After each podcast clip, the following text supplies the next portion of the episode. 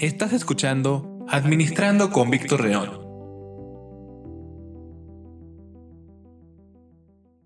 Hola, ¿qué tal amigos? Bienvenidos nuevamente a un episodio más de Administrando con Víctor León. El día de hoy vamos a platicar acerca de errores financieros que estás cometiendo en tus 20. Específicamente, te mencionaré 7 errores y cómo solucionar. Y por cierto, yo no soy ningún gurú financiero, pero algunas recomendaciones que te brindaré podrían ayudarte.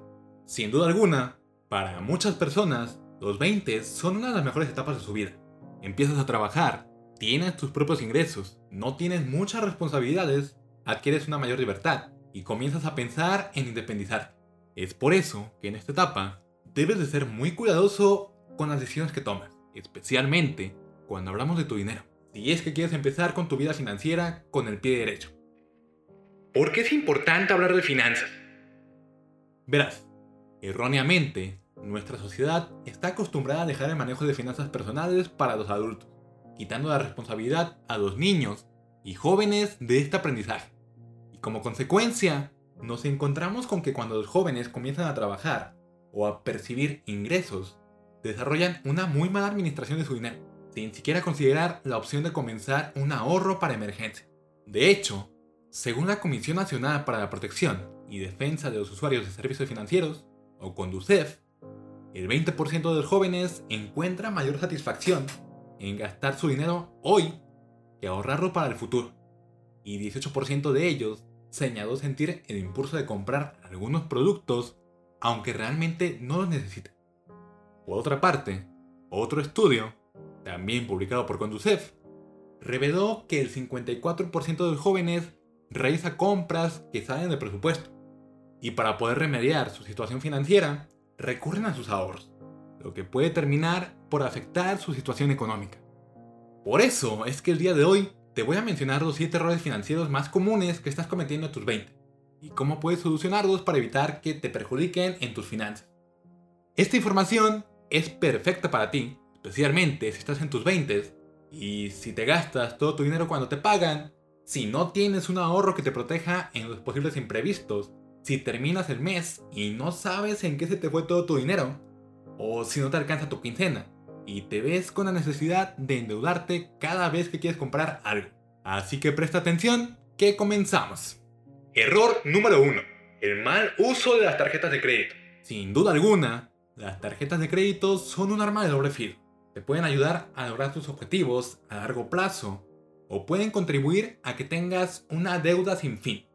Todo depende, claro, del rumbo que decidas dar. Entonces, ¿por qué es un error? El error se encuentra en el uso que das a la tarjeta de crédito. Si tienes muchas tarjetas de crédito, o eres de las personas que se enfoca en pagar el mínimo cada vez que te llega tu estado de cuenta, déjame decirte que estás cometiendo un gravísimo error que puede perjudicar a tus finanzas. La regla de oro con este tipo de créditos es no tener más tarjetas de las que puedas mantener para mí, más de dos tarjetas ya es mucho. Recuerda que ese dinero no es tuyo, pues al llegar tu fecha de corte, tendrás que pagarlo al banco. Además, no olvides que pagar el mínimo cada mes que llega a tu estado de cuenta solo genera que entres en un mar de intereses sin fin, del cual difícilmente podrás terminar de pagar. ¿Cómo no caer en este error? Antes de tramitar cualquier tarjeta de crédito, es muy importante que te cuestiones dos cosas. La primera ¿Tienes la posibilidad financiera de pagarla? Y la segunda, ¿en verdad la necesitas y por qué? Si tu objetivo es comprar algo que puedes conseguir a meses sin intereses o poder disfrutar de los beneficios que te puede otorgar la tarjeta, como son puntos electrónicos, entonces ve por ella. Ojo, una tarjeta de crédito te ayuda a generar un buen historial crediticio y eso te traerá beneficios a largo plazo. Así que sé muy responsable con los pagos para que generes un buen historial. Error número 2. No ahorrar lo suficiente en esta etapa de tu vida.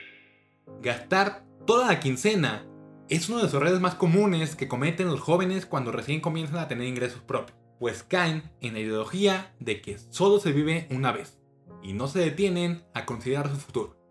¿Cómo no caer en este error? Bien, primero que nada, es completamente necesario que tengas conciencia que vives para disfrutar tu presente, pero también para dar seguridad a tu futuro. Por eso, la solución más simple ante este error es armar un presupuesto semanal quincenal o mensual, según recibas tu sueldo.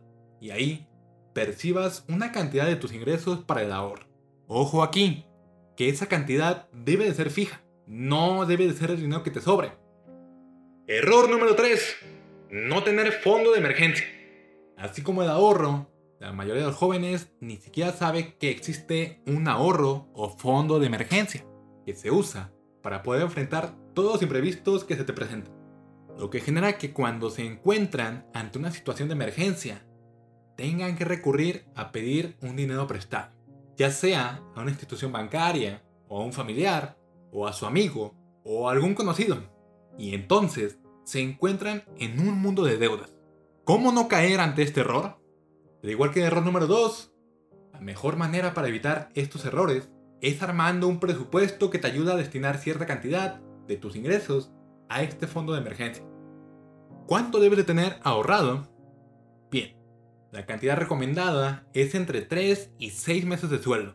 Así que para poder llegar a esta cantidad, lo único que debes de hacer es calcular el dinero que debes de ahorrar por mes para llegar hasta esa cantidad. Error número 4 no estar asegurado. No solo los jóvenes, sino también los adultos en México consideran que tener un seguro es un gasto innecesario e incluso lo llegan a catalogar como un lujo. Sin embargo, estar asegurado puede ser la clave para no perder una gran cantidad de dinero en caso de que suceda un accidente. De hecho, un seguro nos ayuda a reducir el impacto negativo de un posible contratiempo. Los seguros garantizan la protección económica ante cualquier eventualidad que le puede suceder a una persona, hogar, automóvil, smartphone, cuentas bancarias u otro activo valioso. ¿Cómo no caer en este error? Hay muchísimos tipos de seguro, de muchas aseguradoras y con diferentes precios que se adaptan a las necesidades de cada persona. La mejor manera de evitar caer en este error es consultar a un profesional sobre el seguro en el que estés interesado y cotizar alguno que se adapte a tus posibilidades y a tu interés. Error número 5. No comparar antes de comprar. La mayoría de los jóvenes ahora quieren todo al instante. Y sin tener que gastar mucho tiempo en buscar las cosas ni tomarse unos minutos para poder revisar si hay más opciones. Y de hecho, no sé si te pasó quizás durante este buen fin. Casarse con una marca es un gran error, pues en muchas ocasiones es posible que puedas encontrar una mejor opción de cualquier otro producto o por un menor precio.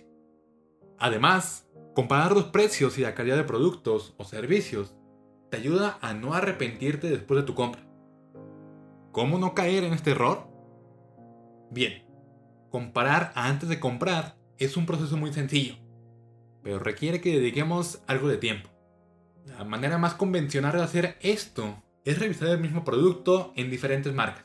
Por ejemplo, si vas al súper a buscar arroz entonces, revisa todas las marcas de arroz que haya y compara los precios, la cantidad y la calidad del producto.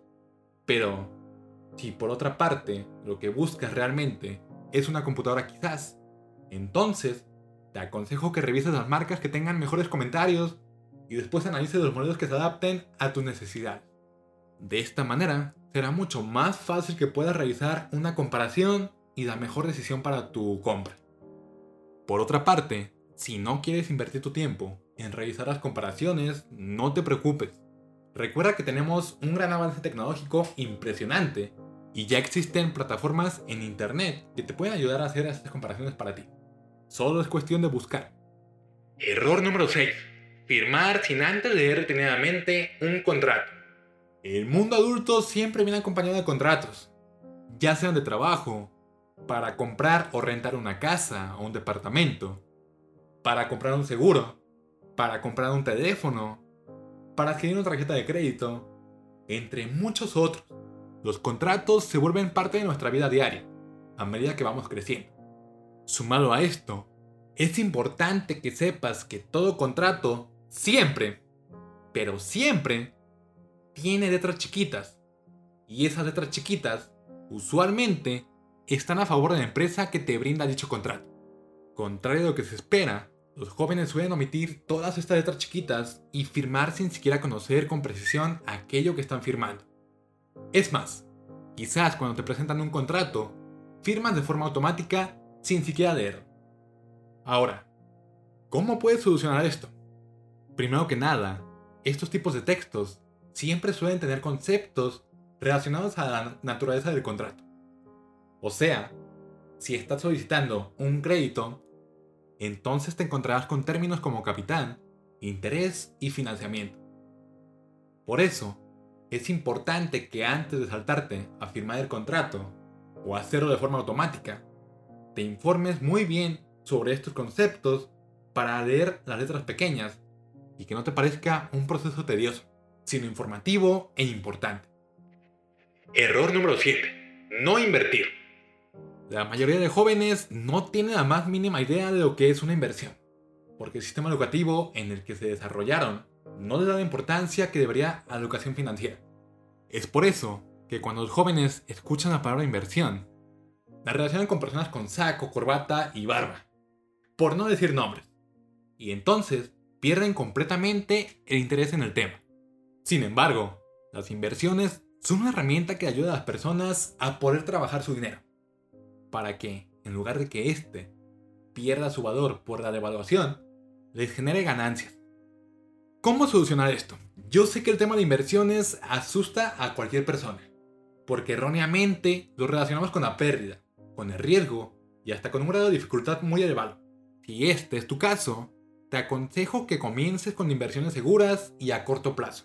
Y por supuesto, no en grandes cantidades. Una vez que decidas estrenarte como inversionista, es súper importante que tomes en cuenta el interés compuesto, pues este te ayudará a obtener mayor ganancia.